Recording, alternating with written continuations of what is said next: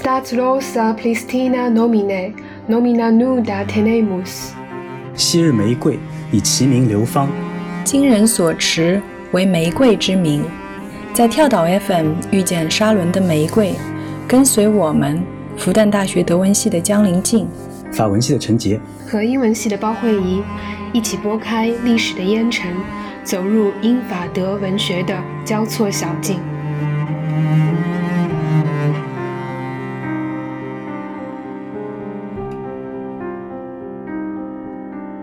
前几天收到消息说复旦九月五号就要开学了，我不知道两位心情怎么样，反正我是喜忧参半。嗯，我记得复旦是从三月份开始上网课的，上网课前就有好多同学很谨慎的，就是戴着口罩呃上那个线下课了。呃，我有一门公选课，然后人挺多的，进教室就会看到黑压压的全是口罩脸，就有种培训特工的感觉。嗯，而且我是属于就上课如果看不到同学的脸，就不知道怎么讲话，嗯，然后就会有一点不安，所以我还是蛮期待九月新学期的，嗯，可以重新和有脸的同学就是建立起一个 eye 呃 eye contact，嗯，那么只有看着年轻人的脸和眼睛，我觉得我的教书小宇宙才能够爆发，因为我必须从那里去汲取保持热忱的力量。对我，我其实也不太习惯对着。整班戴着口罩的学生上课，虽然说戴着口罩也还是能够看到大家的眼睛，但是那种就是就是主任刚才说的没有脸的 eye contact 其实是有点残缺的。所以我想我们终究还是需要找回那一张张久违的脸庞。所以在符合疫情防控要求的场合下，希望每一个年轻人都可以尽快的摘下口罩，都可以更敢闯，更敢造，更敢秀。迎接新生活，正如本期节目的赞助商妮维雅的口号：“致敬新生，敏感无惧。”那今天这一期的播客，我们就一起来聊一聊一位妮维雅的老乡，呃，一位德国作家。嗯，他以青年天才作家为起点，经历了外部和内部的诸般洗练，却在生命的终点依旧怀着青年般的生命力。这一位作家的名字就是。歌德，对，尤汉·沃夫冈·冯·戈特。嗯，那么我先给大家介绍一下歌德在青年和壮年时期的一个经历。呃，我们都知道，可能就是讲到歌德的话，首先想到的是他的这个《少年维特之烦恼》。他其实是在一七七四年的时候，就是用大概三个月的时间，呃，就一蹴而就的就写成了这个《少年维特之烦恼》。嗯，Die Leiden des jungen Werthers，其实更准确的说，应该是青年维特之烦恼，就也不是一个少年嘛。对对，嗯嗯。然后在那个之前的话，他其实，在那个斯特拉斯堡大学就是读法学啊。但是他在那个读大学期间，就是很快就偏离了他自己的专业，呃，就是更多的时间会放在喜欢诗意啊，然后艺术啊上面啊，花很多时间一直在幻想，一直在恋爱。然后大学毕业之后，他就有一点无奈的就去了一个小城里的这个最高法院实习，嗯，但是在这个实习还有在大学的期间，其实他都就是。有一点属于一个像是反体制、反学院的一个浪荡青年的模样，所以后来他就是得知他在这个实习的时候有一个同事叫耶路撒冷，他就是爱上了，对，叫耶路撒冷，对，然后他爱上了一个有夫之妇嘛，就自杀了，所以他就把他自己歌德自己其实好几段那个恋爱的故事，在和这个耶路撒冷这个殉情的故事，呃呃结合在了一起，就写了这个少年。年维特之烦恼，然后这本书就出版了之后，就一下子轰动德国嘛，嗯。好像也很快就在欧洲翻译成各国的语言，然后也就在欧洲卖的很好。歌德就一下子变成像是什么呃韩寒啊，当时的畅畅销书作家，对对，畅销书作家，青年青年天才作家，一夜走红了。然后当时据说还出现过，比如说这个什么模仿维特的这种自杀热啊，就不知道是真是假，但是的确肯定是出现了一系列的这种周边产品，比如说什么这个歌德呃维特的那个。同款穿搭，对吧？黄马甲对蓝裤子，蓝青色的那个燕尾服，应该我觉得现在来看，这个穿搭还蛮普通的，对吧？但是好像 boy 的颜色，就是这个这个颜色的搭配，在当时的话，就让人想想到。嗯是有一点反传统的。然后还有包括像现在我们看到有一些当时贵族的夫人用的那个折扇啊，还有那些瓷器的日用品上面，就会看到有维特和呃这个绿地的画像，反正就出现了像现在像追韩剧啊、日剧一样的一堆的这个周边产品。然后包括像好像据说说拿破仑也是呃维特的拥趸，对对，读了七遍，啊，歌德一直拿这件事来说事儿，就就很自豪。因为他写了这个呃《少年维特之烦恼》，写的出版的那年是二十五岁，然后他就一炮走红了嘛。然后他也可以说应该算蛮幸运的，就找到了一个就是像伯乐这样的人。然后就当时这个魏玛宫廷有一个叫卡尔奥古斯特大公，然后就邀请歌德，就当时只有二十六岁的一个歌德啊，就是来到魏玛，就呃可以说进入政界吧，就是呃然后就做了这一个小国的像是政治上的第二把。手，所以他有一点像我们，就大学毕业了以后也没有有些同学对吧？对对对，也没有太多的实习，然后马上就进入到一个公公务员的体制当中了啊。但是歌德其实从来没有把就是这段时间当做是他人生的一个什么高峰啊之类的。然后因为后来就是那种体制当中的纠缠不休的这个世界对他要求就越来越高，所以他嗯。就那段时间，他很痛苦的。后来，就他也呃，就创作灵感也越来越枯竭。我们看那个《意大利游记》当中，是那个日记的形式写的嘛？他就说是凌晨三点的时候，他一个人跨上了邮车，就是像逃难一样的，等于说是逃到了意大利啊。然后他随身只带了一些这种换洗的衣服，然后隐姓埋名，就说自己是一个什么画家 Müller，就 Müller 是德国最常见的那种姓嘛？对对对，Nobody 画。Nobody，对的，画家 Nobody，嗯，嗯，就然后他一直把就是自己。嗯，踏入罗马的那一天称为他的这种重生日，然后他就，嗯，说是当时可能他没有想要在意大利待那么长时间，可能觉得就是一个，呃，应该说是计划已久的逃亡，但是没想到就从一七八六年待到一七八八年，就在意大利待了两年嘛，然后在这段时间当中，他就和那里的呃意大利人啊、德国的友人啊，主要是一起探访一些古迹，还有重新开始学习绘画，他甚至在那段。时期还考虑过是不是不要写东西了，就是当一个画家，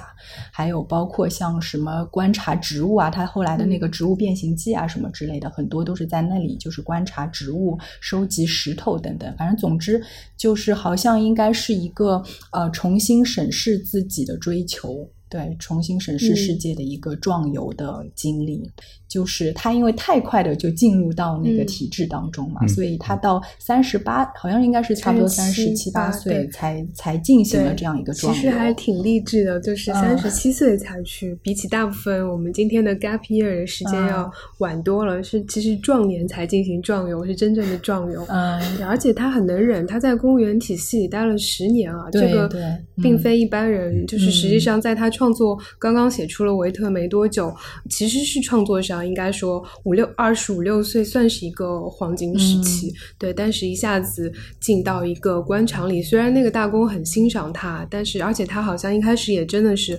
很热衷于政务，就是通过他说改变这个三百多个小公国当中的一个公国的呃日常，然后来改变整个德国的情况。但好像就是他处理各种情况的时候，发现他在要面对的是一头巨兽，就实际上根本没有那么容易可以呃，就是真正的改。变那些基层的那个东西，所以他。但是我不知道他以什么样的耐心忍了这十年，就是而且十年期间，他好像呃原来已经开始的，像浮士德开始的很早，但是都中断了。浮士德是他其实就是在斯特拉斯堡大学的时候就构思了，因为他写了六十，所以有的人称 写了六十几年嘛，对，厉害。然后包括还有什么一些诗句吧，什么伊菲格尼亚那些，对，都中断了。然后他这十年期间就只有一些断断续续的抒情诗问世，所以就是实际上他父亲好像也是很。早就比他年轻的时候二十几岁就去意大利呃壮游，就他们家也有这个传统，也不能说是他们家，其实实际上在高纬度地区的欧洲青年都有这个去南方壮游的传统，像英国对比哥德晚的那些雪莱拜伦啊，甚至连没钱的济慈，都。就是南方对他们来说就是阳光啊，然后柠檬树啊，然后呃那些可以恢复和疗愈高纬度的这个雾气的地方。那但是歌德我不是。是一般的那种打卡式的旅游。实际上，读了意大利游记，非常的钦佩他的行动力和整个，就是我觉得他是带着多重身份去壮游的。他一路既是一个博物学家，就像刚刚提到的，说考察植物、收集标本，然后就会看到里面大量的爬山都是别人写风景，他在他在考察什么页岩和什么砂岩，呃，考察这个矿物学。然后另外一路他也不停的都在写作。呃，然后还在画画。作为艺术史家去，就是他一路看的那些呃，就是画，他都有很详细的这个艺术评论。我感觉这样一种就是沉得下心来的，真正把每一天都是当成一个沉浸式的一个经历，而不是说意识到我现在在呃旅行，并且我要就是要从里面产出点什么来，对，或者更不是朋友圈打卡这种。这个其实还是相当很励志的一件事情。而且像我们今天可。可能 gap year，呃，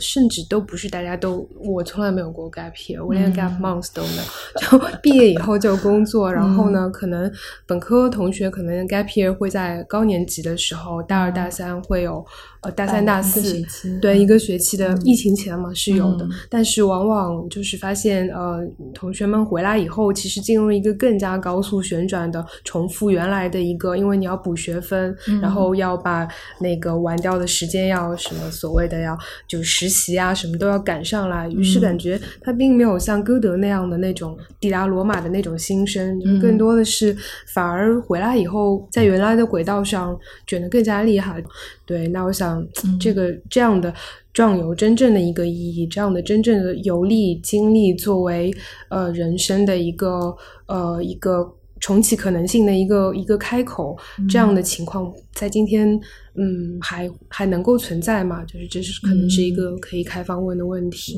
嗯，因为我觉得就是在欧洲的话，就本身呃，像是壮游的话，它本身就属于像是全人教育的一种嘛，都是他要培育的。首先是一个完整的人，就不是说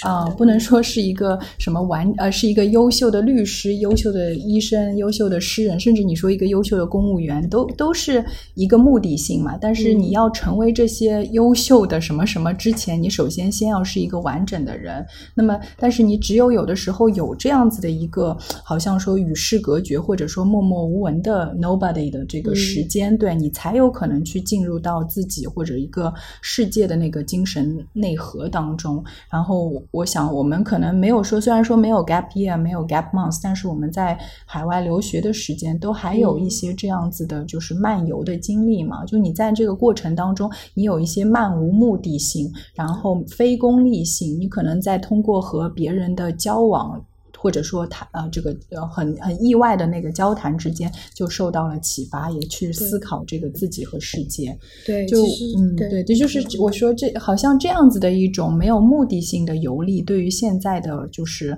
呃呃大学生来说，一个当然在疫情后就更加是奢侈的，但之之在之前他们你说的这个所谓的德语当中是 Ausland Semester，就是外国学期嘛，我们不是很多同学也会有一个学期在海外，对吧？那他们有的时候。我看他们朋友圈里面也会去这里玩那里玩，但是更多的可能就还是一个打卡性质的，对，还有包括你说的还有学分的压力啊，就是嗯，对的，而且像歌德以他当时的身居要职，他完全可以体体面面的带个仆人啊，然后带各种，就是可以进行一种。更加就是稳或者更加舒适的旅行，但是他其实选择了就是清空自己的名姓、行李，还有自己所拥有的一切。就是他到意大利也不会跟人到处说我是谁谁谁，他都是以一个就是人对人的一个关系。他经常好像在路上被当成是有的时候被当成间谍，有的时候被当成小偷，然后他还得自证清白。然后别人问他是什么，他说我就是一个来学画的人什么的。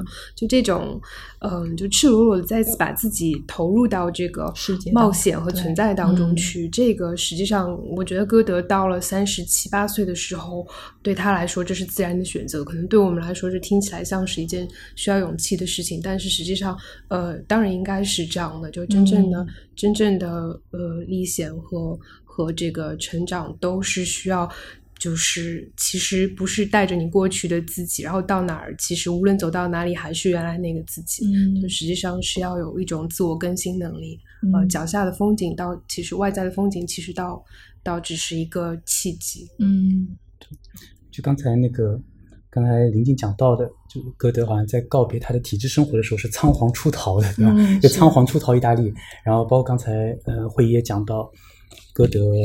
好像就觉得很好奇，他怎么能忍十年在这个体制里面的这样的一个生活？不，我从另外一个角度想，就是你结合他在他自己晚年或者后期，他对于维特的这样的一种嗯保留态度，嗯以及对于维特这种迷狂状态的这种激情过度的这种状态的一种一种警惕，嗯我们可不可以反过来看待他投身体制的这样的一种选择？嗯就是说，体制是不是对于当时刚刚写完呃维特刚刚为自己疗愈完成，嗯。就是疏解掉自己的激情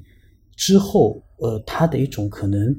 呃，某种意义上来讲，有必要的一种自我调节和自我平衡，嗯。也就是说，在他已经陷入到一种激情迸发，乃至于有些某种意义上来讲，有些病态的这种状况下，嗯。他急需一种冷漠的，嗯。我们在今天看起来比较冰冷的体制的介入，而这种冰冰冷的体制介入，像是给他那种如火的热情给他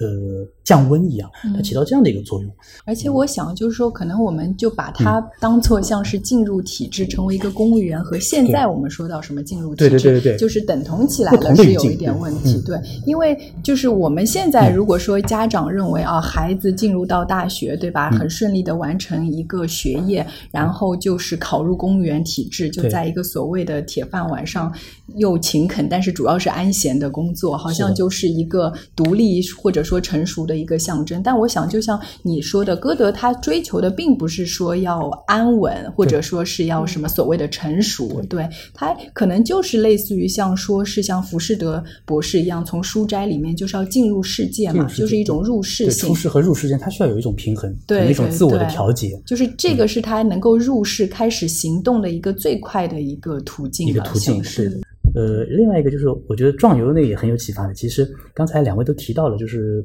嗯，歌德他在意大利的时候，他更多的他不是去打卡，他不是去仅仅满足于，我相信他肯定也还是去景点旅游各方面满足他的一些旅游的一些审美的需求。但是另一方面，他更多表现的像一个博物学者一样。那我觉得他身上有一种到了十八世纪欧洲人依然西欧的嗯文化人依然所保有的文艺复兴时代逐渐形成的这种博学的传统，嗯。就是他还是像一个文艺复兴人一样，就是他会关注不同的知识，因为我们依然在十九世纪之前嘛，在现代大学，呃，在专业化的这个教育体系被建立起来之前，呃，欧洲人依然是一个这样的一种就是非专业化的这样的一种教育的模式下，慢慢的自我完善的。呃，按照这个就“壮游”这个词，嗯。其实英文来的，就英文里面叫 “grand tour”，嗯这个然后 grand tour 就法语里面也是保留了这个词，因为正好法语里面有这两个词嘛，嗯。然后就所以就法语里面发音就变成 grand tour。grand tour 这个词其实它后来是那个英语里面那个旅游这个词的一个一个来源，就它最后发展成了旅游这个词，嗯。好像最后是跟打卡节结合在一起的。但其实在，在英国出现这个壮游传统的时候，你比方说很多人他们是把壮游这个行为是视为一种自就学习生涯要漫游生涯，要漫就是漫游生涯，对的，嗯所以它一定有这两方面的一个一个嗯。一个补充的，我觉得相互补充的。然后，其实法国的这个青年贵族青年就跟英国的开明绅士一样，他们从十六世纪开始就是养成了一个去，而且就是去意大利，嗯，去意大利旅行的传统。希。腊或者对，或者去去去南方。那么他们去法国的话，去意大利去的比较多，一个是比较相对来说路程上近一些，嗯。然后交通上也方便一些，更关键的是成本上低一些。嗯就当时旅行还是花花费是巨大的，嗯所以他们要耗费大量的家族的这个金钱。他们觉得法国都被 把所有的钱钱都都给了意大利对贵族那些钱就全部都是花在那个旅行上面了。但对于他们来说，当时几乎是一个人生必不可少的一个阶段，就是我一定要去意大利，但是时间呢也不会太长，可能我待个一年左右。嗯我去意大利几座名城，当然罗马之外，他们还会去帕多瓦。意大、嗯呃法国人特别爱去帕多瓦，还有包括去博洛尼亚那几个有知名大学的这些地方，他们会去意大利那些传统大学里面去学习一些，尽管在法国也有教授，但是呢，渊源和传统的角度来讲，可能还是要。到意大利，可能他们才会觉得更有一点幸福力，好像一种朝圣的，带着一种学术上朝圣的感觉。但是同时呢，他们还会去那些专业的学院里面，这种他们还会学习一些技能。就比方说法国人学那个十七世纪法国人去罗马学画画，嗯学绘画，那古典这是法国古典主义的一个一个由来。然后接下来法国人还去意大利学音乐、舞蹈、马术、军事技能，也就是说那个击剑吗那个击剑，包括以包括击以击剑为主的这样一些就使用武器的这样的一些格斗的这样的一些技能，他们全部要去意大利去学习的。嗯所以他们意大利就成为了他们就法国青年来说，嗯他们可能是一个最重要的一个一个目的地了。对，德国好像就是你说的，大部分去意大利的都还是贵族嘛，嗯。但是有一些不是那么有钱的人，但比如说像那个温克尔曼啊，嗯。就是他就，但是他对整个艺术史非常了解嘛，所以他就在那边在意大利做了很长时间，类似于想给贵族公子哥儿做导游，嗯就是详细的带他们去梵蒂冈 通过导游来赚旅费，这嗯个是与一个历史很悠久的。然后我看那个《意大利游记》里面就有些，因为当时的确是这种所谓的大旅嗯游时代还没有到嘛，对然后就看它里面有一些描述，真的好羡慕啊。他讲到他跟就是一个德国画家，也是在嗯意大利，应该正正正好在壮游嗯当中，就一起去那个西斯廷教堂看那个呃这个天顶画，嗯然后就讲到他们买了一串葡萄，就先在路边买了一串葡萄，啊就带着，然拎后进去了就啊，然后我不知道你去过吗？就现在西斯廷里不可面以的呀对啊，怎么 就进去，而且他他管西斯西斯廷是管的最紧的嘛，对。就你走整个梵蒂冈到最后就到。不不准拍照的，我记得它里面而且暗暗的，它可能嗯。是为了怕怕那个光线会让那个壁画就是有剥落还是怎么，反正就看上去是非常暗的。对我当时知道限嗯。流是限流的，但是我记得当时我好像好像还是可以拍照，就只是不能用闪光灯。哦，我当时是用那个绝大多数，的我还没有就啊是手机嘛，我就用一个 iPad 微单嘛，啊，你用 iPad 啊拍就，嗯然后可能太嗯太大了，对吧？就啪拿起来拍一下。你你那个时代已经有 iPad 了。我我当时去玩的时候，那个时候还我们都用那种微单，就是用那种小相机但是看都去拍。对，看不过来，就嗯没有没有，因为人也有点挤，看不清对啊，他也不让你很近的没。想要，对对没想到。但我们主要是看天顶嘛，嗯看看嗯天顶，反正就是大家还是能看到，因为不可能有人挡挡着你的视线。啊但最终审判那个前面不是在前面嘛？哎，对，最终审判那个看不清看不太，清因为最终审判那边好像是比较暗的。然后我记得那个就是上帝那个手那个那个手指手指相交的那那个那个部分是能够嗯能够拍一下，至少能够拍到的，就不用闪光灯也可以的，因为它闪光灯是静止的，我觉得。我就一边 看一边就想到那个米开朗基罗当时画的时候，他写了一个打油诗，在那个嗯就是自画像，他就画自己在这样子头抬得很高，在画那个画，然后那个打油诗就是什么两首十四行诗加起来的，他说什么这里都有耗子，然后这里有那种什么拿拿什么病，然后各种猫也不打耗子啊，也来袭击我，然后说我得了什么歪脖子病，然后最后说、呃这此处此处不宜久留，而我不是个画家，他就觉得自己作为一个 雕刻家，在这儿画这个东西，做苦工，对吧？对嗯。对，就是嗯。就是现场匠匠人精神。对对对 对，是。对，但就是很羡慕，因为他所描述的，他说他跟这个画家竟然能吃葡萄他没在里面吃，但他哦。描述了说看完了以后就很日很累嘛，他们就在那个广场，就是梵蒂冈的广场的一个方尖碑下面的阴阴凉处，就坐在那儿吃葡萄，非常甜美啊什么的，就觉得这是我们就那个时代的那个旅游，是啊，那个时代对完你看，大大家都是带带葡萄来消暑的、解渴。的。嗯。这个时代就是你走走出来之后，那个圣保罗广场前面应该大部分都是卖矿泉水的，嗯。对吧？或者跑过来，跑过来卖那个就是小的纪念品的对吧？对啊对跑过来哎 one euro one euro。都是这个口音，我当时记得非常清楚，就跑过来拿着拿着一串纪念品，拿着一串那个哪有那么便宜啊？One euro。one euro one euro，就是而且而且就是这口音他们啊，顶针嘛。就就 one euro 就那个呀，就是那个呃那个钥匙挂件呀还，是两只手指那你那个触在一起的物价，我当时好像就是那个穹顶还是什么的，就是就是那个教堂，嗯就那个教堂的那个哦一个模型嘛，就是一个那个你看着也是像铜铸的模型，我也觉得很便宜，对吧？但是因为对 吧，就是他们过来兜售的时候，你总总觉得好像没有什么好感，你所以你就没买，但其实性价比还蛮高的嗯，全是义乌全是义乌产的，对吧？是吧？一个哎嗯对。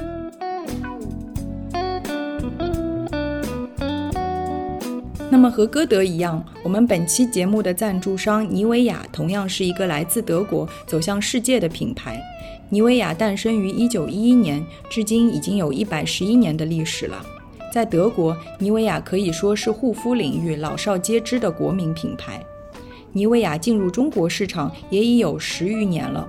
这次想为跳岛的听众推荐的是他们的一款新品——妮维雅专研氨基酸洁面乳。这款洁面乳也是经过五年的潜心研发后诞生，专门面向敏感肌皮肤的消费者，特别是混油敏感肌，也就是我们常说的外油内干型的皮肤。一方面，因为出油对洁面乳的清洁力要求很高，但由于皮肤敏感，又要小心过度清洁，实在很难找到一款称心如意的洁面。妮维雅此次推出的专研氨基酸洁面乳中，专门为油敏肌消费者设计了净澈控油系列，使用高浓高纯的氨基酸配方。一方面能做到高效清洁，同时又温和不紧绷，洗得超干净又不伤屏障。洗面奶中还添加了可以控油的成分卡尼丁和抑制致痘菌群的植物提取物，坚持使用七天缓解油敏困扰。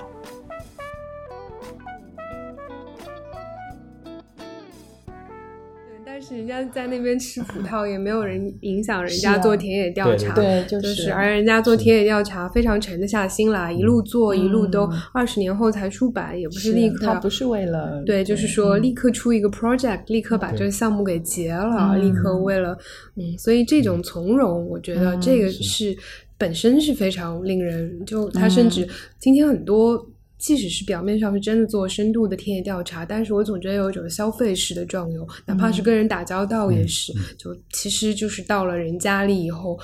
说的难听一点是要套出更多的信息和故事，然后不是就是真正的那种那个。情谊，或者说人和人之间真正的连接，而歌德这一点他一直是看得很清楚。他一直在这个意大利游记里面就说他他觉得那种如果有任何人觉得去什么跟平民打交道，因为他那个时候已经被那个大公封成贵族了，嗯，对，是奉了他。对，然后他也说到啊，他好像和农民打交道的时候，有些农民大部分都都很喜欢他，但是有些农民会觉得他是在戏弄他，就是一个大老爷们儿，就是不是大 大老爷，大老爷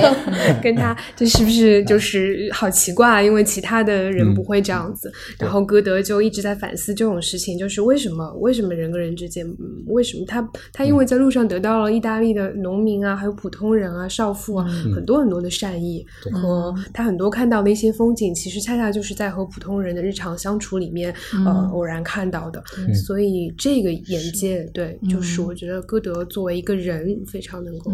立得住。歌德其实他后来在就是意大利。呃，其实回去嘛，他写了一个组诗叫《罗马哀歌》，然后里面就写到过这些，他对于这种就是呃，在意大利壮游的那些贵族们的鄙视，对啊，然后还蛮神奇的一点，就我觉得他在意大利的这两年，好像就获得了一种有一点粗野的一个性质，对，然后就讲到他其实后面还是回去的，但他怎么会回去的呢？就是还是这个钱用完了。嗯，也差不多吧。他其实去的时候，他就有担心过，就是说我这么一直待在意大利的话，会不会就最后大公就对我失去信任了，然后就解除我的职务了？那么他就会有出现那个经济的问题嘛？然后没想到这个大公真的是非常赏识他的宝贵，对，然后就提就接受了他一个非常非常应该我们现在来看很无理的一个要求，就他要求最后就是保留他的这个职务嘛，保留他的这个枢密顾问的一个职务，而且他。还涨工资了，就是 他的薪资还涨了，对，所以后来像比如说他跟席勒有那个黄金十年的时候嘛，就歌德那个时候的工资。呃，非常非常的高。如果你去养席勒，对，绝对可以养十个席勒。我觉得这画风还有点变了。歌德养了席勒十年，因为对那个大公还给他庄园啊。歌德用公，歌德用体制里面的，歌德用公款养席勒十年。听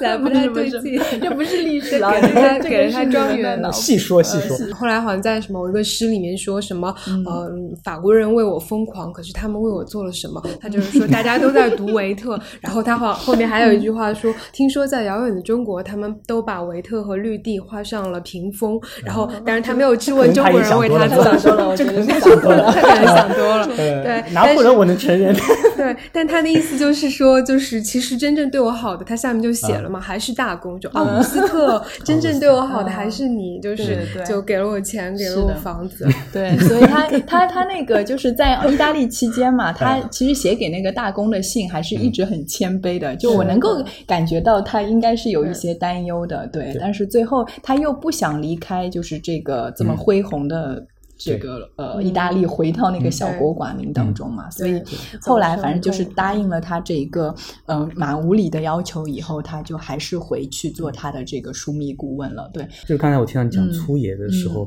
我就想到歌德那幅很有名的画，在罗马。乡下那个乡间的那个躺着的，对半躺着那幅画，就是跟他就在罗马乡野嘛。对对对，一起跟他去西斯廷教堂的。那个画家画的。嗯，这个一手拿葡萄，一手还有。啊，就是那个画家画的，因为那幅画很有名嘛，就是就展展现他那个在意大利旅行的那个亚平宁半岛上，亚平平原上的一个样子，对吧？对，平原上的一个样子，但是好像说是说在罗马郊外还是什么罗马乡野的，反正一幅画，我忘了具体的那个标题了。抻头的样子，就像快要圆寂，是是就就就就像卧佛一样的，对，就是那种卧佛。的姿势，好像古古古罗马的那种对的样子，对对对对对对。但其实它显然是人为构造的，就典型的古典主义式的那种那种重构的，对对对摆拍，就是很典型的那种，就是把把景放上去的那种。但是我我想到这个很有意思，就是说，嗯，刚才呃林静你反复的讲到了歌德去罗马之后，或者或者去意大利之后，他反呃反而变得有些所谓的粗野了。嗯，这个跟。跟法国的意大利之意大利游的这个传统所带来的那种呃寻求呃反而是寻求文雅的嗯风雅的效果，反而是走走向两走向两个两个不同的同样一个旅行同样一个旅行地，但是最后导致的效果却是完全不一样的。嗯，就在歌德身上，他追求的是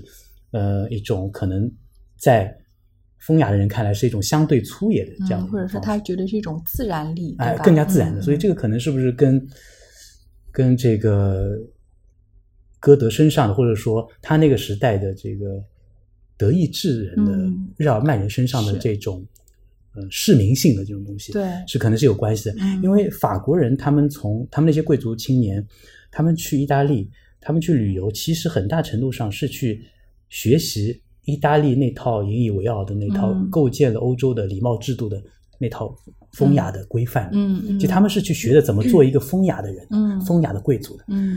呃，所以很难想象，就是说，一个法国人到了意大利玩了一转之后，回来之后是变得粗野了。嗯，那那他家里人肯定会觉得，那你还不如去乡下呢，你还不如去对吧？巴黎郊外，对吧？你不用不用去那个，还不如去普罗旺斯，还不如去普罗旺斯，对吧？你何必翻过？你何必要要要越过那个那个边界线呢？对吧？是，所以这个这个是蛮蛮有意思的。所以可能这里面有一个是不是呃呃。德意志性里面的这种所所谓的市民特征，这个其实托马斯曼有一个就是总结，他蛮有意思。他觉得就是啊，歌德的身上一方面是这个伊拉斯姆斯，就是伊拉斯莫，还有一方面就是马丁路德。嗯，就他觉可能你说的，就很多人在意大利去找那个伊拉斯莫，但是他会回到那种路德式的粗野，或者说德意志的那种本质性农民性当中。就是如果如果歌德仅仅是伊拉斯莫的话，嗯，呃。那就还不是那个文雅式，因为伊拉斯莫是人文主义式的，就是博学式的。是，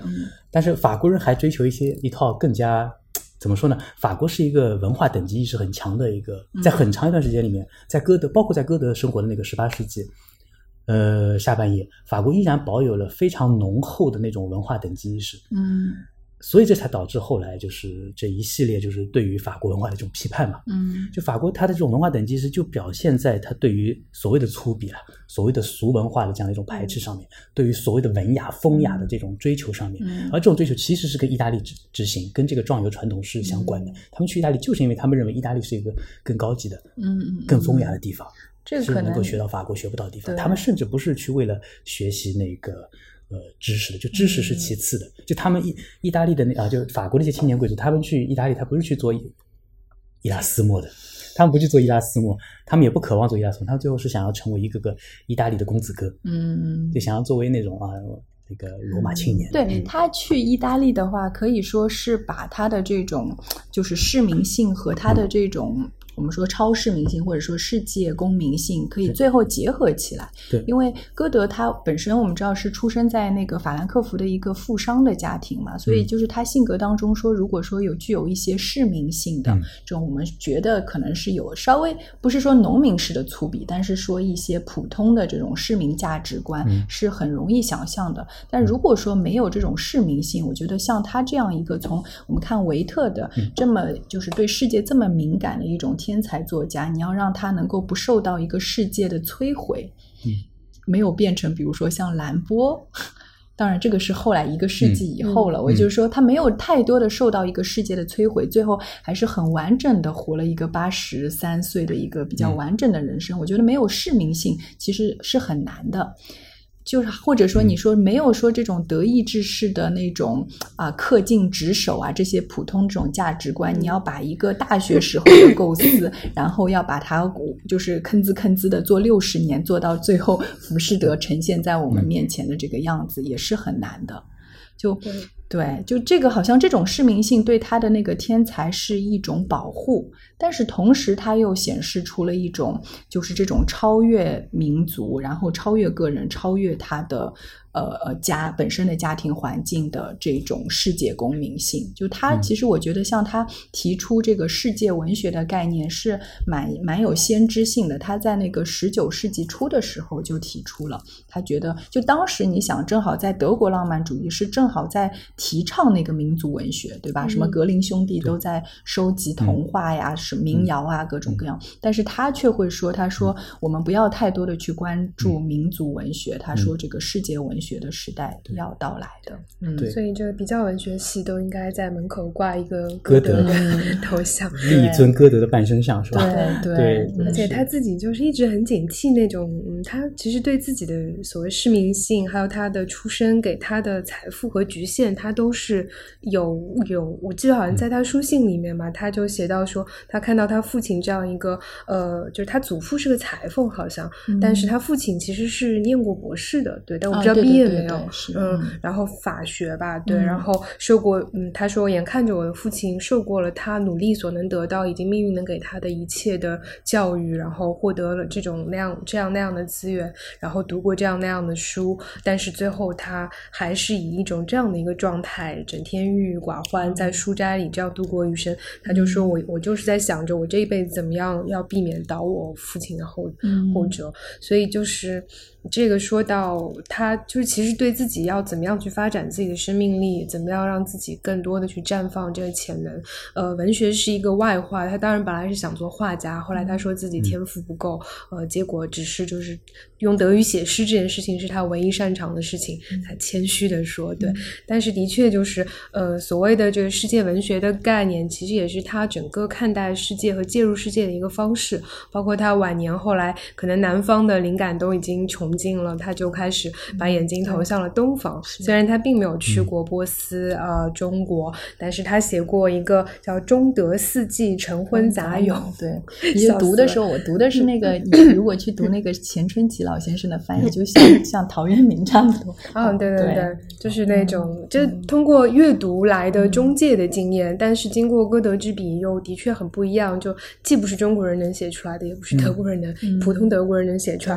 然后，但可能更。最有名的是他那个《西东合集》，因为是他晚年最重要的诗集之一吧，我觉得都可以不加之一，因为他非常崇拜那个中世纪的这个波斯诗人哈菲兹。对，因为这个哈菲兹是所谓叫波斯的李白嘛，就是伊朗的这个诗酒风流传统。我不知道歌德跟酒的关系怎么样，他很喜欢喝酒，我怪不得。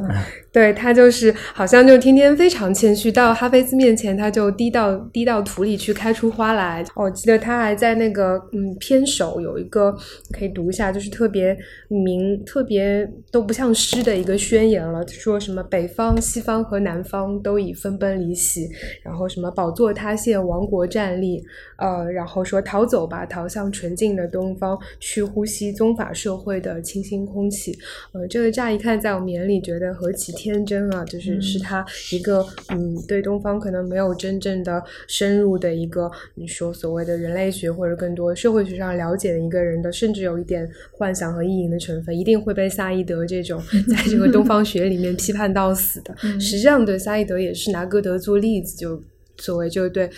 基于这个西方基于这个文学来建构的一种东东方的一个典型的例子，但是但是对于歌德来讲，就是实际上无论是东南西北，一切能够激起他的这个创作上的一种陌生感和不适感，然后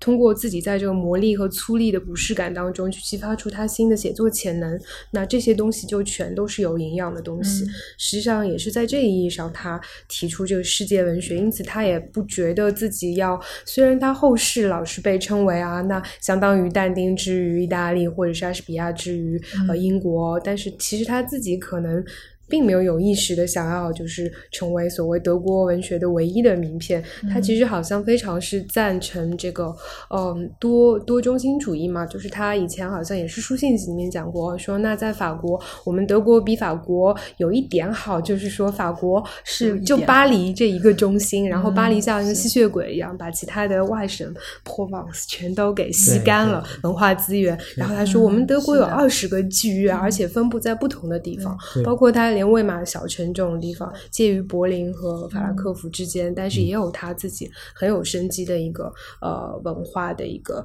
一个一个环境，而且每个小公国的可能就是都是自己的一个中心，对，然后彼此是网状的推压相连，但是又保留了各各自不同的特色。我觉得这一点上其实是德国，就是歌德自己在德国文学或者在他的世界文学的理念里一直在实践这样一种一种多元多元多中心主义，对。是，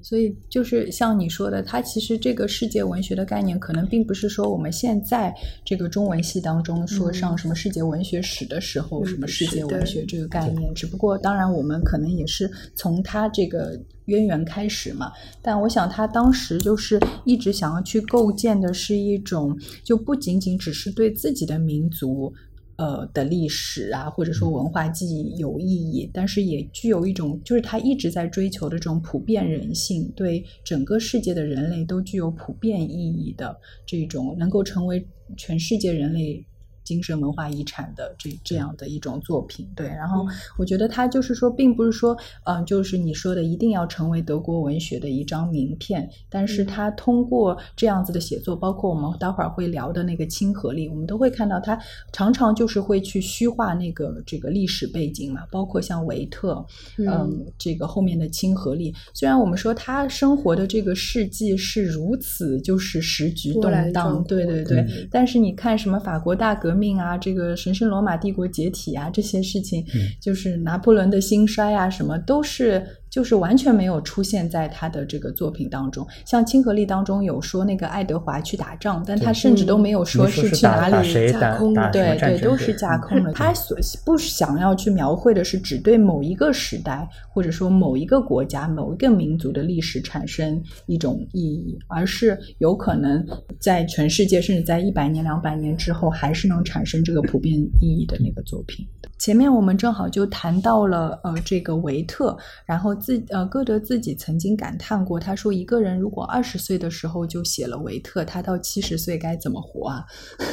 因为其实他还是就很令人伤心的。到晚年的时候，他虽然都已经写了《亲和力》了，还有《浮士德》啊、《麦斯特》啊等等，但是对很多很普通的读者来说，他就一直还是维特的作者嘛。对，所以我觉得我们可以谈一谈，就是这本他在六十岁的时候写的一部呃长篇小说，还是一个爱情故事，但是和呃就是维特会非常非常不同。或者我从这个小说的标题讲一下吧。对，就这个词嘛，对这个词，嗯，对，回应一下，对这个词，就德语当中是叫 Wahlverwandtschaft，其实应该准确的翻译是选择亲和力。对，就是他书当中不是也有讲到过的。对，如果我们引用呃这个书当中歌德自己对他的一个解释的话，就这个词本身的话是源自于化学当中的一个概念嘛，它就是像我们可能在初中、高中都会学过的那种酸碱中和。对，这个标题的零件其实是那个化学家，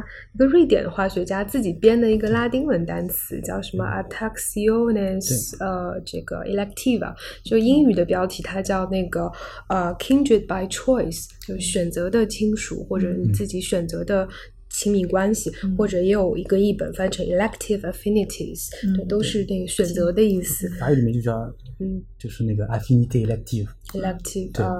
对所以就是它最初的化学语境好像就是说，这个自然当中有更强的所谓这种亲和力的元素，它会自动组合，不管它原先就会脱离它原先的结构。酸和碱虽然彼此对立，但因为正因为彼此对立，所以两者就最坚决的互相寻找、互相吸引，彼此改变对方，共同形成一种新的物质。所以它好像反复的就是强调是相反的特性，使得更密切的结合成为可能。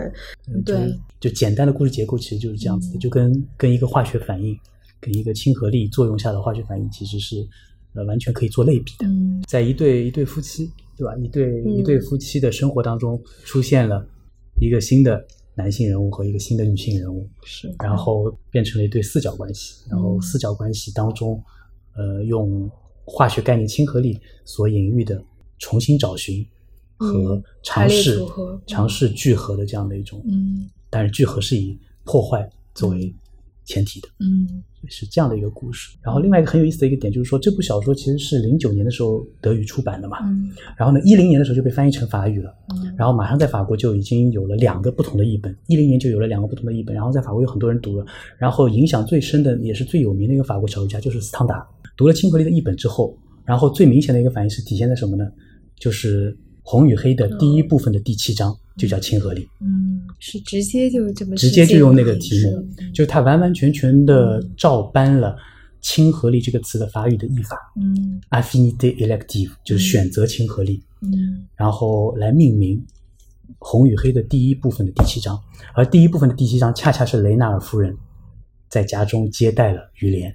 然后开始对这位新来初来乍到的家庭教师产生了类似于夏绿蒂对嗯上位的那种情感的。嗯这样的一种、嗯呃化化学反应的开始。对嗯所以说就夏绿蒂，呃，来插播一下，不是维特里的夏绿蒂啊，对就是因为《亲和力》里的女主角之一又叫夏绿蒂，也叫夏绿蒂大家可以数一数歌德一生里到底有几个夏绿蒂。对我们可以可以可以说一下，就是说亲和力这个四角关系里面这四个人物，两位男性，一位呢在小说里面是用的是他的这个名字叫做爱德华，嗯然后他是那对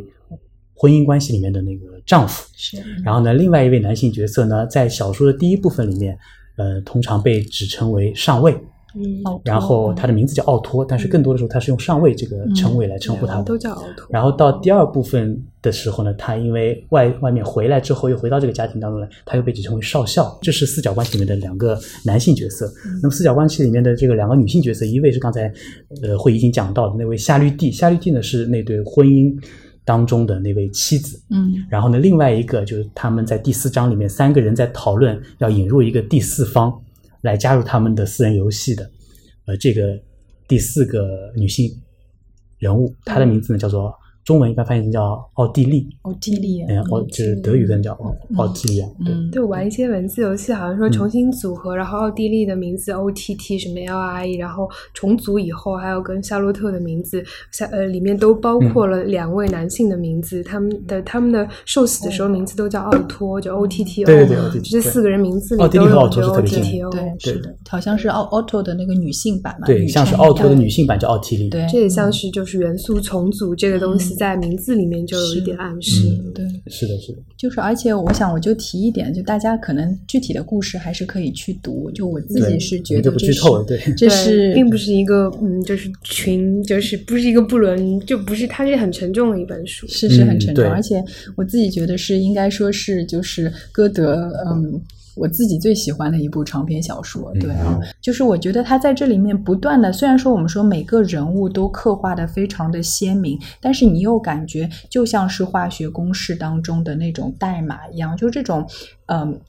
激情的那种规律性，好像一个一个激情的那种规律性的节奏，像是被某种像是化学当中的这种魔力场、亲和力的魔力场一样在控制着，是一直不断的是在可以呃就是被替代的。就我们当然看到的是一段 A B 加 C D 变成了 A C 和 B D，但是它好像还隐隐的放在前面，就是这已经不是第一次了。这样子的一种替代，已经可能在嗯，在这这一代当中，或者甚至在每一个人身上都已经发生过很多次了。对他肯定描写的其实是呃普遍境遇，对，然后其实我后面。对啊，就是也不能说它是简单的，比如说是反婚姻、反一夫一妻制，它其实只是选择了这个四个点，因为四个点我们可能小小学几何就是说平行四边形是一个最不稳定的一个结构，它四个点看起来方方正正，但是稍稍一推搡，其实都可能有重组的一个可能，尤其是在他们密切密切相处、朝夕相处、彼此磁场影响的一个情况下，就是歌德也一直在探求说人和人之间的关系。到底人际关系到底是什么？就是他是不是以这个进入一个恒定的框架为己任的，并且世人眼中的所谓的呃，因为夏洛夏洛蒂和那个爱德华在人人世人眼中是神仙眷侣嘛，一直是一种范例一样的模范夫妇。但是其实歌德就是我可能比较喜欢一个隐喻，就是说他其实把人看成是夜空里的这个一颗一颗的星星，但是。在我们在地上的人会看到一个个是恒定的星座啊，什么呃这个金牛座啊、天蝎座，但是恒星自己实际上他们是并不以组成星座为己任的，而且每一颗星星这一分钟我属于这个星座，下一分钟如果你的视线变一下的话，你的联想的连线的方式变一下的话，这个星星就可以进入下一个星座，就是跟其他的。另外一颗星组成新的星座，那其实人际关系，呃，本来就是这样的，它是不断的在生成激荡，然后不断的彼此寻找碰撞，它会有会有结合结合的时候，也会有也会有崩崩塌和离散的时候，这个本身其实就是人作为不同的个体。在这个如何呃，在这人生路上寻找伴侣也好，寻找朋友也好，克服孤独也好，这个是一个其实是一个很自然的过程。但是，比如说因为涉及像爱情关系的话，那么尤其在歌德的这个语境下，这个基督教的这个一夫一妻的这个关系，这是一个所谓的最嗯，也不能说是罐装关系，但是最容易呃最容易进入叙事，也是最不需要解释、最简明、最可以。被有了标签，因此就不需要去，仿佛不需要再去探寻。那他们是神仙眷侣，他们是模范夫妇，那么就这样，就像。就是没有人再愿意，没有人再想去深接一下他们底下的两个人到底是怎么一路走来的，以及他们实际上情况到底怎么样。那么这个就是很多时候本身也是一个，本身是一个有活力的关系，但是被框定到这个框架里，以及加上我在外面看星座的那些人的期望或者固定的眼神以后，这个就使得这个里面本身出现很多很多问题。所以在这个新的新的星星加进来的时候，会出。现这种重组，呃，也是一个必须要去面对的，也是其实歌德想说这是人生的常态。嗯，对，我觉得就是说，其实这本小说跟维特有点像，就都是被很大程度，至少在那个时代是被误读了。因为我们看到这本书出版以后，就是一个是大部分很多都是恶评嘛。就有说他伤风败俗，对伤伤风败俗，然后就从这种伦理的角度，就是去批评他嘛。然后，但是我觉得就很包括好像斯泰尔夫人对吧？也是，就是他很喜欢维特，但他不喜欢亲和力。对，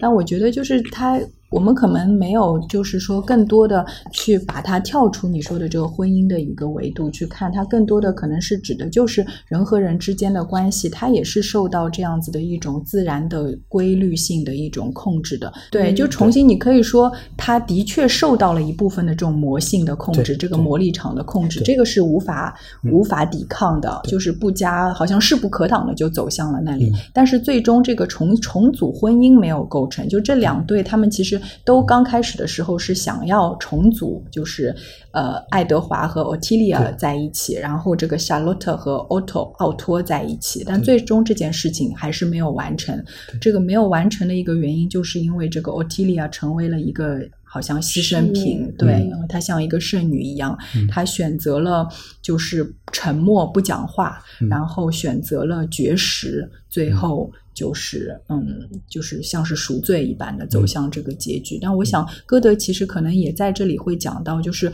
人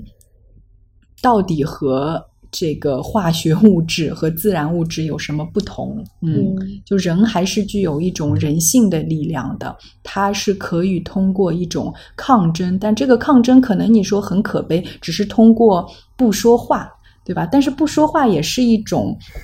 决断啊，就德语当中那个断念这个词很有意思的，叫 entsagung，就是表示不说。不说，对的，嗯，对，就他通过这个不说做了一个决断，做了一个断念，然后切断了这一种，就是你可以说道德沦丧以后带来的一个势不可挡带来的一种厄运。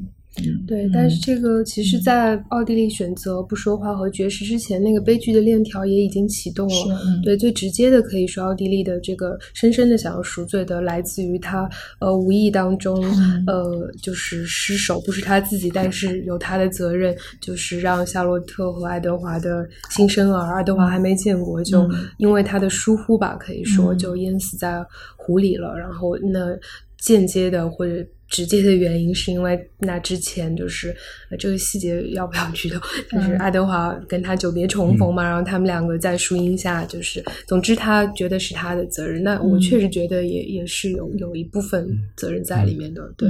然后那这之前就是再往之前，包括那个房屋。落成的时候，就有一个陌生人，对吧？一个有一个小男孩就溺水了，虽然是是是，后来救没救上来。当时读到那里的时候，我觉得是全书的一个对，就是一个转折。就一开始还是有一点洛可可风，或者说有点在，还是比较，就是因为他们就是很在那装修花园啊，什么都是，然后讨论化学啊，就有一种有一种沙龙小说的一种感觉，田园风光，对吧？对是与世隔绝的田园风光。其实一开始是在描述这这。对神仙眷侣的一个所生活的这样的一种物理环境，它真正意义上是一种神，就是过的一种世外桃源式的生活。他们其实没有从长情的角度来讲，他们是没有必要分开，也没有任何迹象让你感觉他们会分开，甚至他们主动的招来了这个 D A B C 之外的那个 D。他们在招来他的时候，而且是呃一种非常强烈的姿态，而且他们当时是想法是说，是帮助呃是帮助帮助那个夏玉帝有一个伴。因为他们原来觉得亲和力会作用在友情上面，嗯，就是说，是。因为是因为奥托，就因为这个上尉的出现，他把那个爱德华从这个。婚姻关系当中拉走了，是上尉把爱德华拉走，为什么呢？因为上尉跟爱德华之间有太多可聊的话题，所以呢，就像是对装修，就是像是两两个人的装修方案，对。突然来来了一个一个设计师和一个和一个那个就就就想要重新装修房子的这样的一个人，然后遇到一起呢，每天就聊装修，他就怕冷落了夏绿蒂，然后呢，才把才说建议就再请一位这个女性来，然后作为。作为一个，就是我在婚姻关系里面冷落你的，因为上位的出现，我冷落了你的这样的一个弥补，这样的你可以在另外一位女性的友人身上找到这样的一种陪伴和慰藉。他原来的想法是如此之天真，也就是说，不仅是他给他刻画了这样的一个神仙眷侣般。的一个外部的环境，嗯，同时他也给他设想了一个非常理想的一个走向，嗯，就他们认为他们能掌那个时候的他们还认为他们能掌控这一切，嗯，他们认为他们自己是化学家，他们在操控着元素，但是你发现到小说的后半部分，嗯，一切都变了，他们自己不是化学家，他们是化学家手中的那个无形的化学家手中的那些物质，他们发现他们没有办法控制自己的情感，就让他们没有办法去阻止自己爱上。彼此，嗯，对我觉觉得你讲了这点，就让我想到，其实特别有意思，就是他们其实都是非常有教养的人，对，都是品味又高雅，对吧？就是四个人都是这样子，然后谦谦君子加温文尔雅，但是他们有一种你说的启蒙运动时期的那种，觉得靠理性或者说靠自己的教养把握住理性以后，能够去掌控这个自然力。对我 A 和 B 在一起了，那 C 现在落单了，我就给他再配一个 D，这样就配平，对啊，配。光了嘛？对，这个我感受特别深。是，但是没想到，就是连这种有教养的人，他也依旧没有办法抵抗。他的理性也有失陷的时候。嗯，对，或者说这个自然力，他以为的自然力，那个是超越他们理解的自然力的。对，那是超自然力。哥斯拉嘛，就是对，所以就园艺也一直是个隐喻。夏洛蒂什么在小小道上装修啊，其实驯服，以为自己是驯服自然的园艺家，是对，但是最后可能发现，就是其实还有更大的一个隐形的园艺家或者隐形的化学家，他是在呃玩弄也好，或者说就是其实人才是棋盘上的一个。个就自己以为有自主性，有的那个自主性未必全部都掌控在自己的手里。嗯所以这个这好像是歌德一直就一生很注重的。他有一个概念，就说到那个魔性，就是嗯德语当中用的 s t e 魔性 m o n i s h 就是 demon 那个，啊但是它的嗯形容词形式，对，嗯，就他觉得这个他在那个失语症当中就一直讲，反正他觉得这个魔性不是恶魔性，可能有我们可以跟他跟那个梅菲斯特当中的，呃，就跟浮士德当中的那个梅菲斯特可以稍微对等起来，OK，就是这种魔性，他认为是 我也不知道这个。啊 OK。这 OK 的，我很自然的，怎么你俩笑场了？好啊啊预预兆，嗯，我想说的就是他，他认为这种 魔性看到铁棍山药粉，我想笑场。我们因为难得线下录，就大家难以把持自己，我们以为我们可以控制，但呃，是对对。我们不能。我们我们已经控制的不错了，我觉得。对今天没有喝酒，所以哦，对，对酒没嗯。对，是是是，嗯。嗯，对，它就是这种魔性，好像是一种超越，就是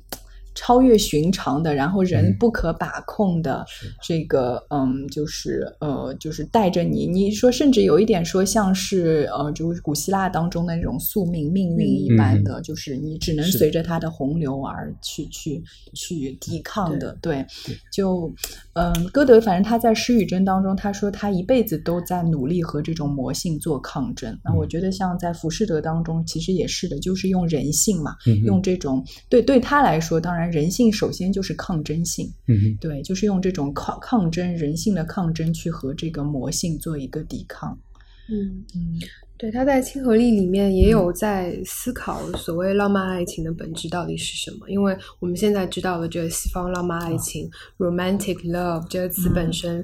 对，就是来自你们法语的这个 roman，对吧？传奇。但是它在中世纪的传统里，呃，这个好像应该让陈老师说，但是我先说一嘴，嗯，陈老师再来补充，就是这个典雅爱情嘛，就是英语叫 courtly love，有的时候翻成宫廷爱情啊，其实不太对，应该是典雅爱情，因为它来自古法语的这个阿穆啊、库图啊，或者叫 fina 穆，优雅爱情或者典雅爱情。那这个典雅爱情，大家可能都知道啊，骑士和呃 lady dame 之间的恋爱，但是往往忽略了它，就无论是在中世纪的论典雅爱情的呃作品，或者是理论家，当时有十二世纪有一位叫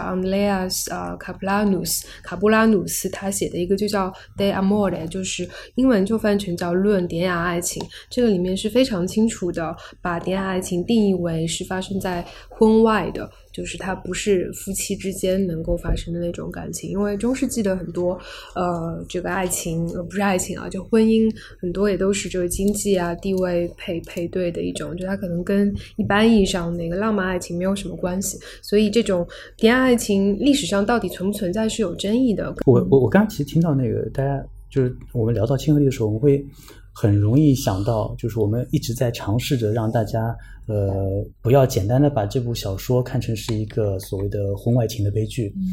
呃，当然它在形式上。它会让人嗯、读到这样的一个婚外情的婚外恋的这样的一个剧情，或者说一个情节，但是婚外情的这个形式，呃，我想这个并不能够远远不能够呃概括歌德对于歌德通过这这对四角关系，或者通过亲和力这样的一个概念来探索的呃人和某种刚才可能是呃林静所讲到的魔性之间的对抗的更深层的这样的一种思考。呃，但是必须又是，同时我们必须又说呢，就是说，爱情它在源头上，它的确又是发生在婚外的，它的确又是跟婚姻所对抗的这样的一种呃新型的产物。而这种新型产物，如果我们追溯到源头，肯定会想到一个非常熟悉的词，就是刚才会议也提到了，就是典雅爱情。尽管它有不同的这样的几种呃古法语或者是普罗旺斯语的这个表达方式，但它其实是通常被翻译成典雅爱情的这样的一个。对象，好，那么这个典雅爱情，它其实它有一个诞生的一个非常具体的一个背景。它，如果你了解这个背景，你就会发现，爱情这种在今天看来会被我们很容易用盲目啊，用呃无法用理性去解释啊，很魔性的这样的一种存在。就爱情在它的源头，也就是典雅爱情的形式，是一种理性的文学构建。这个是我想提的第一点。因为如果你去回顾。中世纪法国典雅爱情文学诞生的那个时代，也就是十二世纪左右。那么，为什么爱情这种两性关系的，在我们今天看来，一种非常最常见的一种模式，也是最理想、最美好的这种模式，为什么在对他们来说是一种远方呢？是因为近处是婚姻，因为婚姻是一个已经建立起来的制度，就是已经是一个制度化的一个存在了。那么，对于这种近在眼前的这种制度化的存在，当时对他们来说，为什么又是远方呢？因为那群。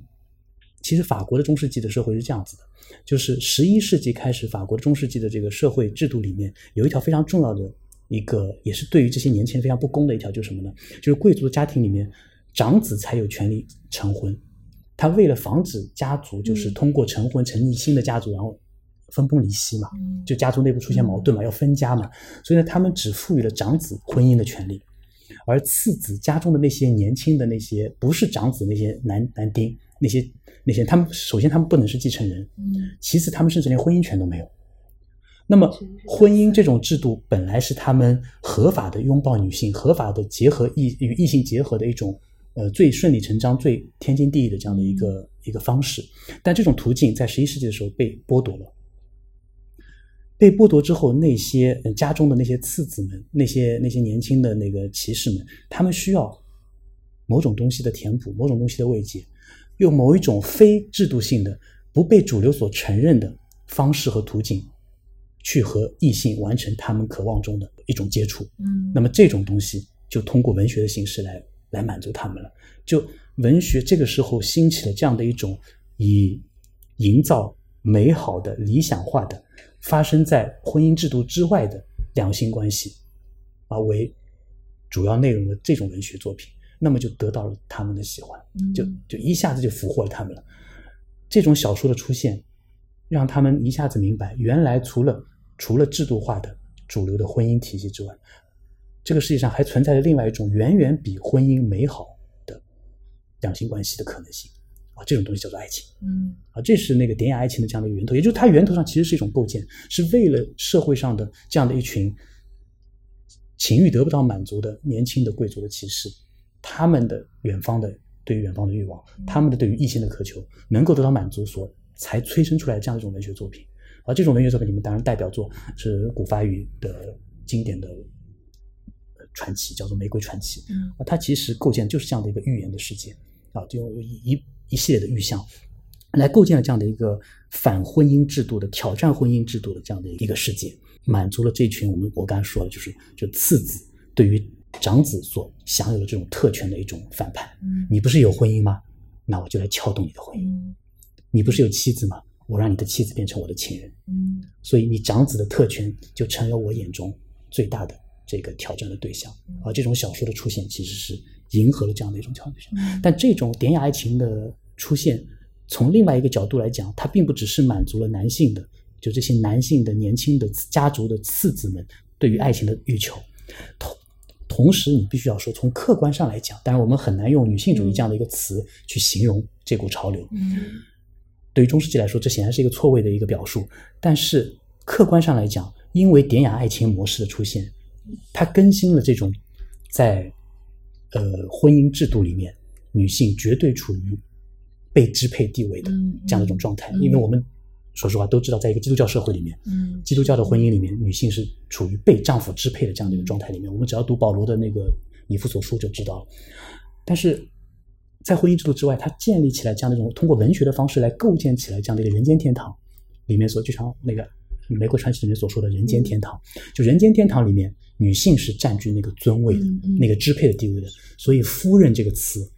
dam 这个词也是来自于拉丁里拉丁语里面那个控制、支配、掌控那个词，dominos 那个词，就 dominos 那个词演化成了对于女性的一种尊称，就是夫人。而我们会发现一个非常有意思的一个巧合是什么呢？就是从十二世纪，也就是一个典雅爱情文学开始兴起的这个时代，我们发现。西方人、西欧人的那种圣母崇拜也开始出现了。嗯嗯，对啊。而圣母就被就被称为对对啊，就是 our dad，our dad。Notre Dame 就是我们的夫人，就是我们共同的这个夫人，我们共同神话的这样的夫人。也就是说，典雅爱情的出现，从客观上呃推动了，至少是在文学领域里面推动了这个女性形象的一个翻转。因为在此之前，女性的形象都是被认为是那种用我们中文的表述来说，就是红颜祸水式的这样一种形象。比方说海伦，啊，比方说夏娃。就你不管从神话传统里面来来寻找女性的形象，还是从那个圣经传统里面寻找女性形象，好像都会想到的第一个那些名字名字，用今天的话说，可能是被污名化的。嗯啊，为什么海伦一定是一个特洛伊毁灭？嗯。毁灭的一个一个罪魁祸首呢，对吧？我们为什么要这么去解读它呢？但这是我们今天的考虑。但在对当时人来说，他们想到的女性的经典文学形象就是海伦或者是夏娃。嗯。但是从那个十二世纪，也就从典雅爱情开始兴起的那个年代开始，欧洲西欧社会突然出现圣母崇拜了。嗯。就原来玛丽的这个这个形象，她并没有被捧得很高的这个位置的。对。也是从随着那个 Notre Dame 这个，就跟世俗中现实当中的那些那些被尊称为夫人的那些女性。可可以说是世俗和信仰层面是同步的一个对于女性形象的一个提升。当然，很可能它只存在于极小范围内，只存在于贵族的这样的一个非呃非常狭窄的一个范围内，也很可能它只存在于小说的建构当中，不存在于现实当中。但无论如何，它改变了人们对于女性的想象。你讲到就是说只在小说当中啊，但我觉得就是歌德其实是一个蛮好的例证，就是他的确把女性至少是和他各种有过一段爱恋关系的那些写进了作品。对我们当然不能一一对应，但是现在就是至少在德国文学史上，我们还是把这些女性的形象都是像奉在这个德国文学史的一个神殿上。当然，你说对于这个个体的这个每一。一个这个女性，或者甚至是他的妻子来说，就还有人认为这个亲和力是歌德就是在反对，或者说在对自己的婚姻表示出的一种失望嘛？因为他是从他结婚，就他很妥协式的进入到婚姻的第二年就开始写亲和力的。但是我觉得，就是说，你可能对这些个体的女性来说，歌德可能就是我们现在说的这么渣男，对吧？对对对。对，但是的确，我们反过来看的话，他把这所有的，他在他所有的作品当中，女性都成为了一种就奉为奉为最最后的像是女神，包括像欧提利亚，包括像呃这个甘雷琴、海伦，就是《浮士德》里面的海伦，对，等等。对对，像这个 mistress 这个词，情妇，但是它也是女主人的意思，所以在这个词本身里。里面对我不知道法语的法语里面也是那个，就是主人的那个阴性形式。嗯，对，就是他在关系里面，他既有就是从典雅爱情那儿继承来的一个文学城市，就是是女主人，其实是需要满足不惜一切代价去满足女性的心愿的。但是与此同时，可能在社会经济的层面，那他是一个情人，他是一个婚外的一个恋人，或者不太好听的叫情妇。但是这个就是很复杂的，好听的有更多不好听的 哦，好的。其实这个里面，我我个人会在想，因为实际上在那个亲和力里面，最后爱德华是跟那个上尉谈开了这件事情的，就是有点像爱德华想要跟这个奥地利在一起，然后他也知道上尉跟夏洛蒂之间已经互生情愫，然后我们俩又是好哥们儿，那这事儿能不能大家就是好好对谈一下嘛？对，然后那他又有点窝囊，就是好像我不能去，就好像说上尉你先要去，怎么？反正就我当时去找夏夏绿蒂说，因为上位的上位跟夏绿蒂之间，他们本身有，因为这个小说分为两个部分嘛。嗯，他的其实第一部分里面，我对于上位这个角色还是抱有敬意的，因为他尝试用一些。呃，他他代表着理性嘛？其实上尉他本身他在规划这一切，他代表着理性和克制，他代表着理性对于自然的这样一种驯化。但是刚才呃会议所讲到的那部分的情节就是第二部分，这个时候就让我开始觉得对这两个男性角色生物就是觉得有点有点猥琐了。就你看啊，上尉和爱德华这两个角色，他们在一件关键的意外事件上，他们所做出的反应是让我非常不齿的，就是就是那个孩子的死。嗯，对，爱德华就这爱德华就是爱德华爱德华的反应让我觉得他毕竟是个父亲，对吧？所以就是说。孩子在意外的溺亡之后，上尉和爱德华的反应极度的冷漠和无情。嗯，上尉就是那个奥托说，他心里上尉心里面深深为夏绿蒂感到难过，因为他失去了孩子。嗯，但是他对那孩子的夭折却不怎么悲伤，在他看来，为使各方得到幸福，这个牺牲是必要的。这是上尉的反应，已经让人觉得很冷漠了。嗯，爱德华也就是这个孩子的亲生父亲。他的反应是，爱德华已经知道所发生的不幸，亲生孩子儿子的死，就他已经知道所发生的不幸了。同样，他不是为那小生命的夭折而悲伤，而是把这个事件看成是命运的安排。嗯这样一来，妨碍他取得幸福的所有障碍，一下子全都消除了。嗯说到我读到这个第二部分的时候，读到这里，坦白坦白讲，就是情感上非常不舒服的。嗯但但是我还是还是尝试从理性上去分析，就是歌德这么写的这样的一个用意。那我觉得我能够理解到的点，就是他们两个人的反应和奥地利之间这个作为第出现了这个第四方这个女性，就最后一个能够挽救啊、人性尊严的最后一个元素啊，她所做出的选择形形成了一个对比。怎么说呢？就是说上尉和爱德华他们两个人把孩子的意外死亡看作是命运为他们两个人制造的获取各自幸福的这样的一个机会。嗯好像冥冥之中有一个化学家之神，他在用手在人世这个巨大的实验室里面，在操控着他们这四个人。嗯这四个人其实已经不是人了，而是四种化学物质，嗯只是他实验台上的这样的四种化学物质。上尉说，所以啊，你看他们会互相找找寻那些没有生命的化学物质，他们会互相找寻重新聚合。你甚至会相信他们这些物质背后是有生命的。嗯，他当时有这句话，他说这些物质简直就像是有生命一样。我甚至愿意相信这些物质是有意识和理性的嗯，这是我读到那个译本里面用的词。他说这些非非生命的化学物质是有生命和理性的，但是这是小说的开篇，也就上半部分的第四章。但你到小说的结尾尾声处，你再去看这两个人，他们自己从愿意相信非生命的化学物质都是有意识和理性的选择能力的这样的两个人，变成了把自己原先有生命、有理性、主宰自己选择的这样的能力的人都自我放弃了嗯。他们把自己放逐为实验操作台上的嗯那几个没有选择能力的嗯这个化学物质。所以这个我觉得是非常讽刺的这样的一点。对对对，我其实这个名字其实挺有意思，叫亲和力的小说，嗯可能也是前前无古人后无来者。那它本身要不是有常年的，这绝对不是一个仅仅用来提升嗯什么格的小说。它因为常年有对这个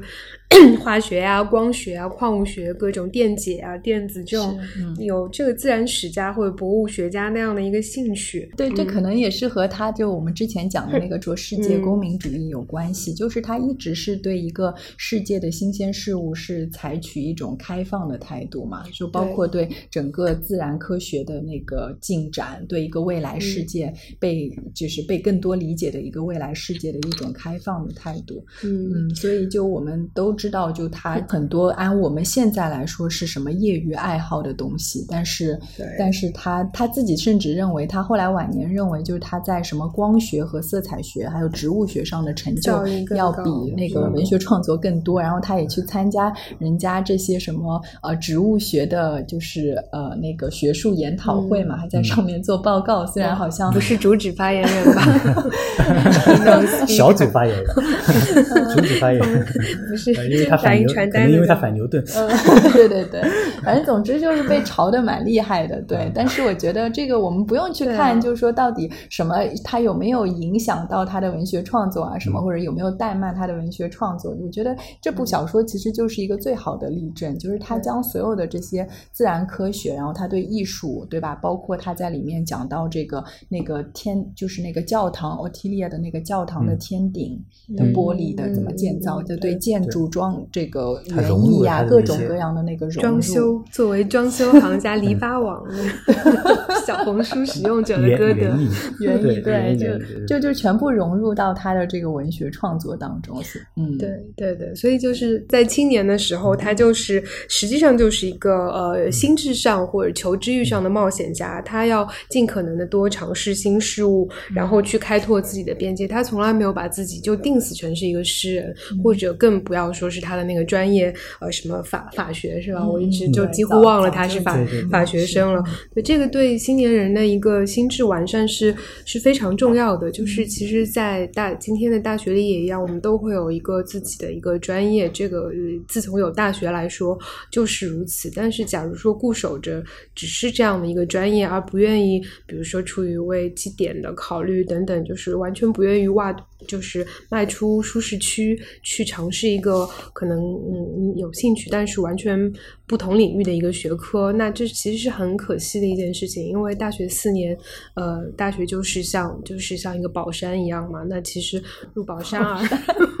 宝入山宝山而空手归，我只是想要强行过渡到这一页。大学像一个宝山，我们在里面不能长宁。天，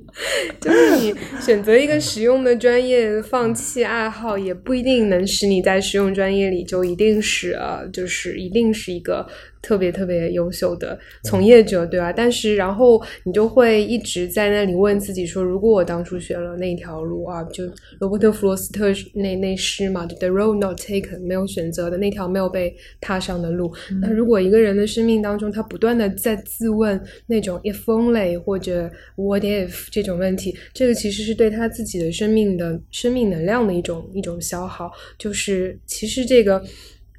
对，人就会处在一种未完成现在时，法语里这个 “l'imparfait” 本身直译叫“对不完美的一个状况”里面，就是你对你的潜能，你对你以肉身或者以你的精神去跟这个世界发生关系，你不知道你当初那样做了，在最好的年华什么的，就是会怎么样，然后你会不断的有这样一个疑问，这个是很让人痛苦的一件事情，是一种像林伯玉一样的一个状况，所以其实。就是生命 只有一次，就是说，反正，嗯，歌德的一种冒险精神，他其实一直是，我觉得他是一直很豁得出去，就是反正外部给他加给他的期望，他也不是不知道世界的规则怎么样，他也不是不知道，但是他早就认清了，就是。外部的强加给他的设定里面有很多是幻觉，但就不代表他自己认为他自己拥抱的文学理想就不是幻觉。但是生命只有一次，与其拥抱外部的幻觉，不如去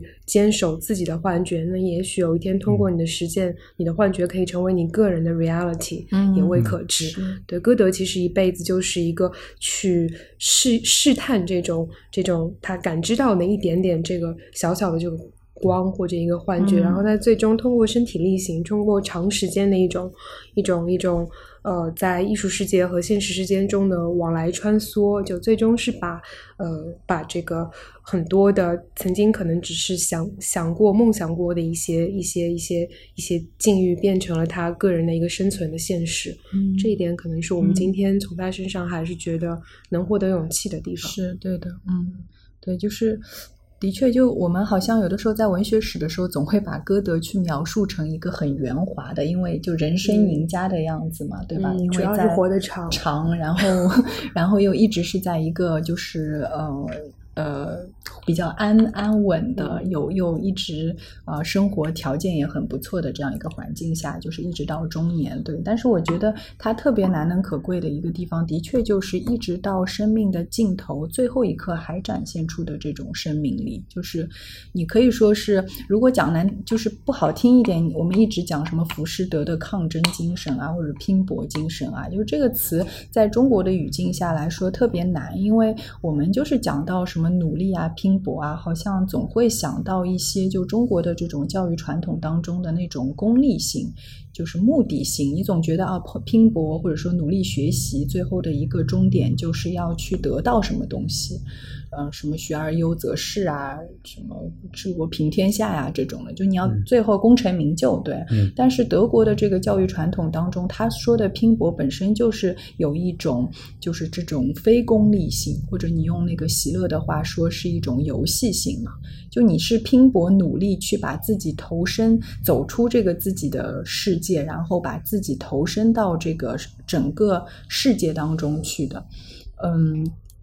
就就我想到那个威廉麦斯特里面有一个很有意思的一个场景，就讲到那个麦斯特他。的儿子在那儿在玩游戏，然后那个麦斯特就好像想把他儿子的那个玩具整理的整齐一点，让他儿子可以玩的更加顺手一些。然后后来他说，在这个整理的过程当中，他儿子就突然失去了玩的兴趣了。然后这个这个麦 麦斯特他就幡然醒悟了嘛，就说啊啊那个让我们都更加尽情的在这个世界上漫无目的的呃玩耍吧。讲的难听一点，你也可以说，呃，这个歌德就是在玩耍，在漫无目的的玩耍。不管在他的哪一个领域，他喜欢的植物学也好，艺术也好，绘画也好，包括文文学创作也好，但是就是在这种就是尽情欢欣的，但是也是带着对快快乐的投入到这个世界当中，尤其是通过行动来投入到这个世界当中。我觉得他是抵抗住了，就是这种维特式的虚无。的，可能这个也是为什么让他能够就是没有只是止步于一个一夜走红的这个作家，而最后能够完成这样子的一个人生。一个一辈子都在严肃游戏的人，嗯那个 Homo Ludens，、对嗯，但这个游戏其实当中包括了很多很多的生命本能啊，还有、嗯。还有就是就像赫伊金哈意义上的那样一个真正游戏的人，嗯。希勒也是说真正认真的人才才能够尽兴的游戏。对，而且这种认真的游戏其实就是创造的代名词。嗯，是就这种漫无目的的游戏当中，嗯呃，自然而然就会出现很多有生命力的东西，因为你是拿生命力投，你投投入的是生命力，你产出的也是一嗯一种全新的生命是体。我觉得这个是非常珍贵的，就是就很容易让我们想到，结合我们今天的这种，比方说，呃，我们想要谈的，比方说大学当中的，呃，大家应该不要固守自己的专业啊，应该还要有一些跨学科的思维啊，要有一个更加开放自己、释放自己的好奇心和求知欲。这一点来说的话，我就还是很容易会想到，大家可能已经嗯都非常熟悉的康德的那个说法，就是人是目的而不是手段。就我想，嗯，我们今天很容易，嗯，就认同大学真正的大学，至少它显然不是一个呃谋生技能的这样的一个培训机构。那如果不是的话，那么我们在里面应该干什么呢？对吧？如果你过早的把把一些所谓的学科的边界，把一些未来对于职业的一个规划的这样的一个边界，你过早就把它框架框起来，那是不是你过早的就主动的把自我工具化了呢？把自我手段化了？嗯就就我想，像歌德以及他那个时代的人，或者说，呃，从文艺复兴以来的，你可以说那个那三百年，嗯欧洲的那些人文主义传统所熏呃那个浸染下的那些文人学者，呃他们身上所富有的那种对于一切的呃这个知识的这样的一种渴求，嗯呃，就无边界的渴求、无目的的渴求和追逐，我觉得是是非常呃让我觉得嗯值得值得我们今天人去思考的。嗯就对我们今天的年轻人来说，应该说还是很有启发。当然，我觉得我们我们这种自我打开、自我开放，呃，显然不仅仅是局限在大学阶段的那四年当中，或者更长的时间当中，因为可能终其一生，我们人保持生命力的一个最好的一个方式，可能就是打开自己嗯啊，不要把自己框起来。啊，什么时候可能是真正的老了，并不是你生理上年龄的衰老，而是你心里想把自己封闭起来了。你认为你自己已经走入了一个固定的框架和范式当中，你找到了自己的好像一个既定的位置当中去了，好像有了你一个自己的固固定的角色。嗯所以这个我就想到刚才会议讲到的那个幻觉，幻觉这个概念非常巴洛克，嗯呃，它它出现在那个沙沙翁的戏剧里面，包括那个法国早期的那些戏剧里面，它其实人就像那个经典的那句拉丁谚语所说的“世界就是个舞台”嘛，嗯对吧？那个世界就是舞台，人生无非就是在一一出新的戏剧当中扮演一个全新的角色。但是你，我们永远不要忘记，你自己是可以选择你成为哪个角色的，而不要认为有有一个编剧在那里帮助你安排这个角色。你甚至你不要自己为自己啊、呃框死，说我只能演同一类型的角色。我想在这个舞台上，你可以演很多你从未想过你可能会演的角色。